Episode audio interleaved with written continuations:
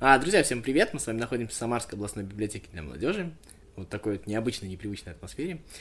И сегодня мы с вами встречаемся в этом видео замечательном. Ну, замечательное оно или нет, оцените вы, поэтому заходите, подписывайтесь на наши все социальные сети, оставляйте любую обратную связь, лайки, комментарии и все подобные вот вещи, которые обязательно нужно делать. Ну и смотреть наши видео тоже обязательно, как этого, так и других наших мероприятий, проектов, вот. И сегодня мы с вами э, будем говорить в рамках проекта «Хороший капитал», говорим об экономике, о каких-то важных для всех явлениях, простым, так скажем, не узконаучным языком. И сегодня хочу поговорить о детях, мне кажется, всегда актуально. А, вот почему сегодня, не знаю, потому что так вот захотелось. И тем сегодняшним мы назовем «Экономика детства». А говорить мы будем о том, как вообще рассчитывается, по каким причинам а, тратятся деньги государствами, а, компаниями, работодателями, родителями на детей. Вот все вот эти вот вещи, из чего это складывается, какие это имеет эффекты, а, как на это, может быть, отчасти смотрит наука. Об этом обо всем сегодня поговорим. Еще важно, наверное, сказать, что эта тема, она, наверное, не совсем экономическая. Ну, точнее, она, конечно, экономическая. У нее есть э, экономические, так скажем, причины, у нее есть признаки все, потому что в первую очередь мы будем говорить о деньгах, да.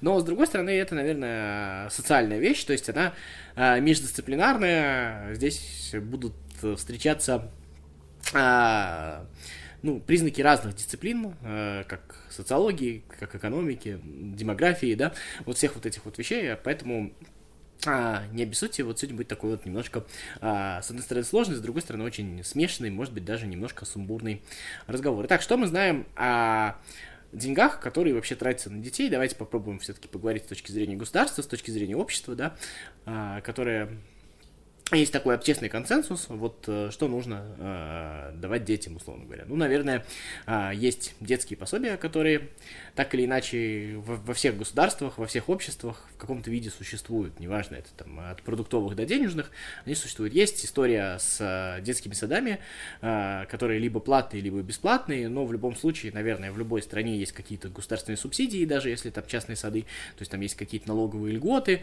Э, есть история с налоговыми льготами на рождение детей, тоже достаточно популярная мера а, в различных э, странах. Вот. А, есть история с... А, Причем налоговые вот эти вот льготы, они могут быть как в одну, так и в обратную сторону. Значит, если вот в Китае мы знаем пример, а, там, а, значит, повышались налоги, если ты рожаешь больше детей, то есть это был такой способ ограничения рождаемости. Это, кстати, тоже имело некие отрицательные последствия, но об этом, если хотите, потом поговорим, напишите в комментариях. Вот. А, есть другой, другой пример, это, условно, пример США, где за каждого следующего ребенка семье там снижаются налоги, и после пяти детей там общие налоги там практически снижаются к нулю, там остается НДС, и то не во всех штатах. Вот. А, ну, соответственно, в России тоже есть э, подобные, как в США, в общем-то, меры. У нас есть такой налоговый вычет на каждого следующего ребенка. Э, вот, поэтому Такая система тоже существует. Для чего э, все это вообще делается? Ну, значит, есть причина чисто гуманная, чисто человеческая, то есть нужно поддержать родителей, то есть помочь им элементарно обеспечить ребенка удобствами, то есть одеть, накормить, напоить, вот все вот эти вот вещи. А, есть причина а, так скажем, когда государство смотрит в долгую и пытается инвестировать в воспитание своих граждан, то есть э, давать им образование, э, то есть воспитывать благополучных, сознательных, э, непроблемных, ну, то есть вот все, вот, все вот эти вот вещи, таких как нужно. Это э, следующая история. И есть история третья, это история демографическая, да, то есть, условно говоря, если вот как мы с вами говорили про налоговую политику, то если мы делаем налоги меньше при э, высокой рождаемости, то мы стремимся там стимулировать рождаемость. А, также есть, э, если мы, условно говоря, увеличиваем налоги с каждым следующим ребенком, то мы стремимся уменьшить рождаемость. То есть такие а, способы а, регулировать население. Еще один способ регулировки населения, об этом тоже мы сегодня поговорим, это материнский капитал. Вот чуть позже а, к этому тоже вернусь. Вот. А, что касается а, вот первой вот этой вот истории с тем, что нужно накормить, напоить, а, одеть, то есть вот удовлетворение материальных благ, тут, соответственно, возникает у нас несколько моментов а, при распределении вот этих вот ну, средств, ресурсов, которые мы тратим на детей. А, ну, в общем-то, понятно, что общество, в принципе, заинтересовано в том, чтобы оно дальше функционировало, потому что, в общем-то, все нынешние... А, кто оплачивает вообще все удовольствие? Да, люди, которые сегодня работают, они платят налоги, они производят какие-то продукты, то есть, в общем-то, все а, за счет, э, грубо говоря, работающего поколения. Соответственно, почему им выгодно инвестировать, ну, как условно, в стариков, так и в детей, да, а, потому что они, в общем-то, поработают, потом закончат работать и станут, э, в общем, тем, теми же самыми пенсионерами, и тогда нужно будет э, на них э, тоже тратить деньги. Соответственно, они заинтересованы, чтобы из нынешних детей выросли люди, которые будут, ну, просто квалифицированы, которые смогут производить много продуктов, то есть, условно, чтобы нынешним взрослым, которые станут впоследствии недееспособными пожилыми людьми, чтобы им элементарно хватило денег. Ну, то есть, вот, грубо говоря, вот э, так это можно сформулировать. Вот, это такая вещь, поэтому мы с вами должны, во-первых, сделать детей здоровыми, во-вторых, э, ну, более-менее, там, я не знаю, одетыми, обутыми, ну, и, соответственно, чтобы они там а, имели какую-то квалификацию, чтобы они как минимум помогли хотя бы там на заводах работать, еще что-то такое, да. А, соответственно, дальше гражданская история выходит на следующий э, вот этап. Тут уже гуманитарная составляющая важна. То есть нам нужно, чтобы не только нас э, обеспечили условно в старости материально, да, но чтобы эти дети, когда вырастут, чтобы они там нас переводили через дорогу, ну, понятно, что я немножко утрирую, ну, грубо говоря, да, чтобы с нами хорошо обращались, чтобы там про нас не забывали, чтобы вот это вот все э, выражалось еще хорошим отношением, как говорят, там, вырастет стакан воды не подаст. Тут же есть вот не только э, материальная составляющая, то есть э, физически там не накормит, но и то, что как бы не забудет, будет иметь в виду. И, и точно так же работает там в обществе, да, когда, а, то есть мы инвестируем то, чтобы, условно, наши дети были сознательными, наши дети были разумными и, ну, условно скажем, морально честными, да, которые будут, в общем-то, помнить, кто их растил, кормил. Ну, грубо говоря, а, это можно а, так сформулировать. Ну, и с точки зрения демографии, почему это важно? Ну, потому что, если, условно говоря, нас с вами а, работающего поколения, там, я не знаю, э, 100 миллионов, к примеру, а, каждый из нас родит по одному ребенку, будет 50 миллионов, потом 50 миллионов будут кормить условно 100 миллионов, ну, грубо говоря, да, соответственно, возникнет проблемка, потому что их на всех не хватит. Поэтому, условно, государство должно э, стимулировать рождаемость в таком случае. А если наоборот, их будет родиться слишком много, ну, во-первых, э, их нужно прокормить сейчас, у нас может сейчас денег не хватить, а во-вторых, э, ну, как вот в таком случае нет никакого во-вторых, да, но ну, нужно ограничивать, потому что система надорвется, сейчас там не вырастет такое количество детей. Такое тоже возможно, есть ограничения там территориальные, а, ресурсные, а, просто экономические, текущая экономическая ситуация не справится с таким количеством детей. Вот. А, ну, соответственно, понятно, что вот все вот эти вот детские вещи, они еще относятся и к взаимоотношениям к взаимоотношению, условно говоря, не только государства с гражданином, но и к, взаимо к взаимоотношению работодателя с гражданином. Это такой, наверное, следующий уровень, а, который мы тоже с вами понимаем. Значит, существует а, такие, ну, различные вещи, как декрет, существуют маленькие дети, а, естественно, работодатель тоже несет издержки, его работники, там, я не знаю, воспитывают детей, тратят на них время, внимание, как, как неудобно, было бы хорошо, если бы все доставалось работодателю, все прекрасно, но, соответственно, мир меняется, сознательность э, всего этого тоже меняется, и сегодня мы, там, видим уже все чаще, когда различные работодатели, а, ну, где-то там, допустим, в таких странах, как Китай, например, а, хорошая работа является та работа, где при работе есть э, детский садик. То есть, условно, э, вот эта вот обязанность, которую, допустим, в России или там в других, в европейских странах выполняет государство, то в Китае это возложено на работодателей. Почти все частные сады, почти все детские сады, они, условно говоря, являются частью рабочего пространства. То есть, ты приходишь на работу, даешь ребенку в садик, сам идешь работать. Такие вот штуки тоже существуют. Соответственно, ну, там есть то есть то же самое, но просто определяется, кто платит. Платит работодатель, больше издержки несет, то есть условно дорожает продукт, или платит государство, ну, соответственно, тогда оно там больше налогов там с работодателя, с работника берет, ну, вот все вот такие вот а, вещи. А, Отличия, в общем-то, и целом нет никакого. На самом деле, даже когда мы говорим там с вами про государственные или частные, вот, допустим, детские сады, неважно, кто это платит, там, работодатель, родитель или государство, а стоит это все плюс-минус примерно одинаково. Ну, зависит только от качества тех там условных детских садов, которые там на своими дети пойдут. Это может быть там хороший детский сад или плохенький детский сад. Стоимость там вот, будет варьироваться э, от одного к другому. И дальше каждое общество, каждое государство, общество, все это в совокупности выбирает, какая система для них эффективнее.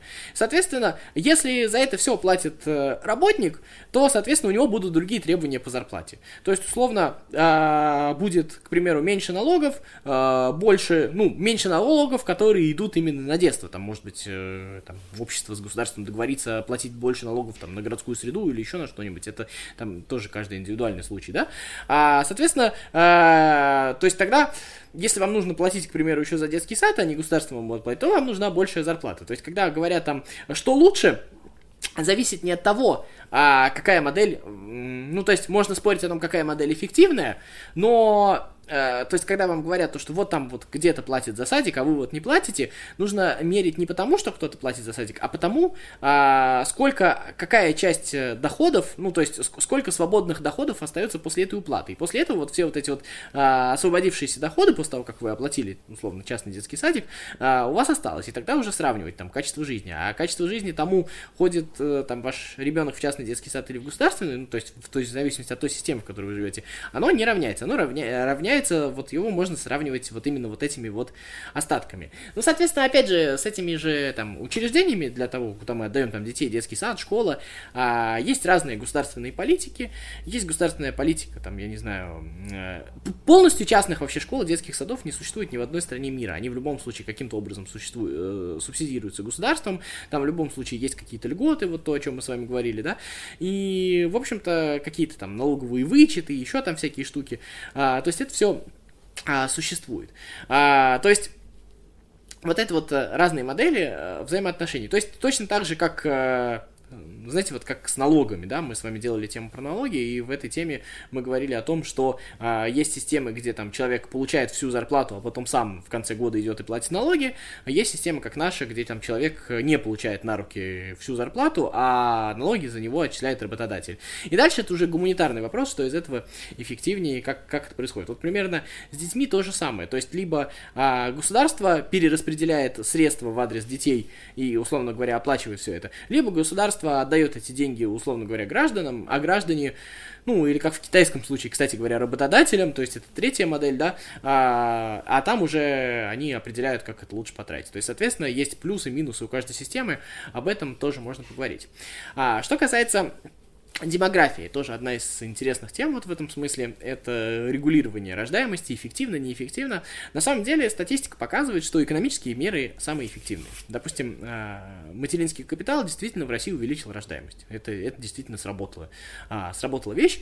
А, и, условно говоря, гарантия того, что тебе дадут денег на ребенка, или какие-то там будут льготы, какие то есть, если это финансово выгодно, то люди будут рожать детей, если это финансово невыгодно, то а люди не будут рожать детей. Понятно, что там, мы не будем с вами там брать какие-то примитивные, слаборазвитые общества, такие тоже, к сожалению, есть. И там проблема заключается еще в других вещах. Э, это там, ну, просто отдельная тема, об этом просто не будем говорить, поэтому Африку мы здесь рассматривать не будем. Мы будем смотреть, вот, э, условно говоря, цивилизованный мир от, там, от Юго-Восточной Азии, Китая и Сингапура до там, э, Европы и США, вот, вот, вот это, Северной Америки, да. Вот. И тут важно именно момент того, что, условно говоря, если э, уменьшать количество денег во всех этих странах, независимо там, от политической системы, еще что-то такое, то э, люди перестают рожать. Если увеличивать количество э, детей, э, ой, количество денег, то люди э, начинают рожать. А дальше все споры вокруг вот этой вот э, политики, как выделяются деньги, возникают в том, ну, условно говоря, Каким, какие страты населения от этого больше всего выигрывает? Как сделать так, чтобы эти, э, этим детям там впоследствии дать какое-то образование, еще что-то такое? То есть мы, вот, мы переходим вот э, к следующей теме уже какого-то такого э, гражданского воспитания, не только материального обеспечения. Но на демографию это, безусловно, влияет.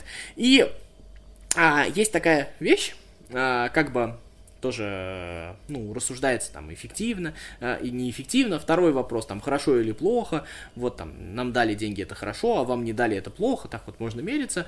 Но зачастую э, такая политика тоже обоснована какой-то вынужденностью. Ну, то есть, вот если в Китае ограничивали рождаемость, это было там не прихотью, не потому что там кто-то хочет истребить китайское население, а это было там необходимостью, связанную с тем, что действительно, а, ну, там не хватало ресурсов на такое количество населения. Опять же, там есть проблема старения снижение населения, и, в общем-то, там появились другие проблемы, но об этом это отдельная тема.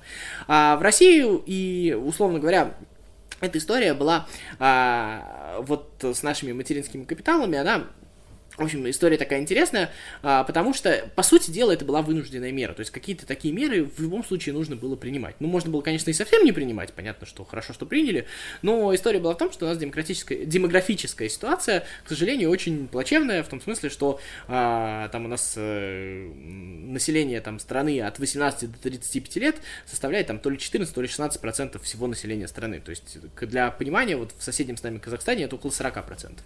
То есть, вот э, ситуация настолько настолько плохая. Поэтому, а, условно, любые меры, которые повышают рождаемость, сейчас уже не до жиру. Вот эти вот э, меры, они нужны, они эффективны, они в общем и целом правильные. Все остальное можно вот а, в этом смысле обсуждать.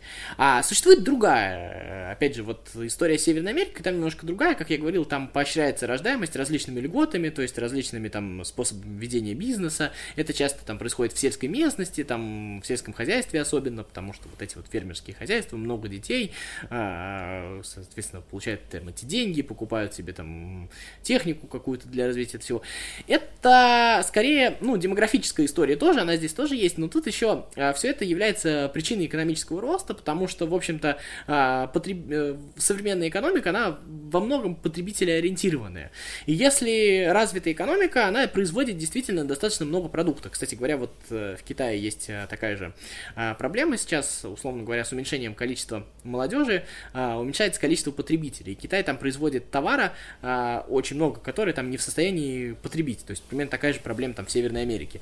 И, соответственно, а получается штука, когда, ну, условно, мы с вами вынуждены любыми способами увеличивать количество потребителей, там, мигрантов привлекать или э, увеличивать количество рождаемости, что, естественно, там населению больше понравится. Поэтому вот такие вот рыночные э, меры, они тоже важны, потому что это, ну, как бы вам сказать, это поддержка отечественного производителя в каком-то смысле, потому что нужно обеспечивать спрос на продукцию, которую производит, иначе у вас э, настанет э, экономический кризис, потому что, э, ну, это тоже общеизвестный факт, что люди с возрастом потребляют меньше, а больше всего потребляют молодые люди, дети, э, семьи с детьми, и поэтому вот здесь вот тоже есть вот такие вот экономические причины.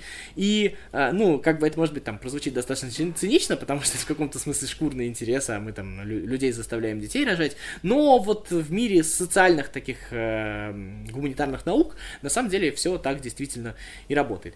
А, поэтому вот эта вот тема, она на самом деле показывает, что, с одной стороны, как бы такая, ну, в каком-то смысле даже сакраменталь, сакральная вещь, как дети, да, она важная, мы все это ценим, мы все э, там относимся к этому как э, к какому-то важному, там, какой-то важной части духовной нашей жизни в том числе, но при всем при этом вот такие вот э, цифры, которые на все на это влияют и на которые мы влияем, там, рожая или не рожая детей, об этом тоже нужно знать, и это не только, хотя в первую очередь это, конечно, личное дело там каждого, да, но это в том числе и дело, о котором должно заботиться государство, и не только государство, ну и мы как общество тоже тоже в этом, в, общем-то, должны участвовать. И не только там, э, условно говоря, рожая своих детей, ну и поддерживая каким-то образом, причем поддерживая это не обязательно, условно говоря, там, дать денег кому-то, но, условно, там, делая какой-то продукт, мотивируя там своим продуктом или там своим там, то, чем вы вот, занимаетесь на работе, э, вот э, влиять и на демографию, и на... Кто-то влияет на демографию, то есть э, способствует тому, чтобы больше рождалось,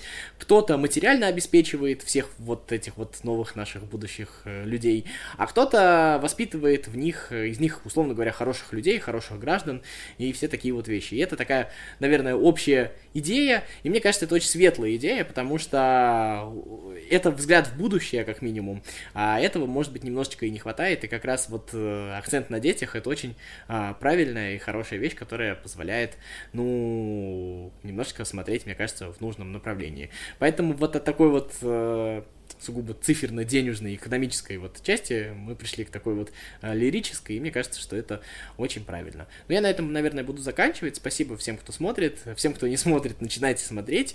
Ну и, соответственно, любая ваша реакция будет особенно ценна. Оставляйте комментарии, задавайте вопросы, предлагайте темы. Ну а я буду отвечать. Спасибо всем большое. Всем пока.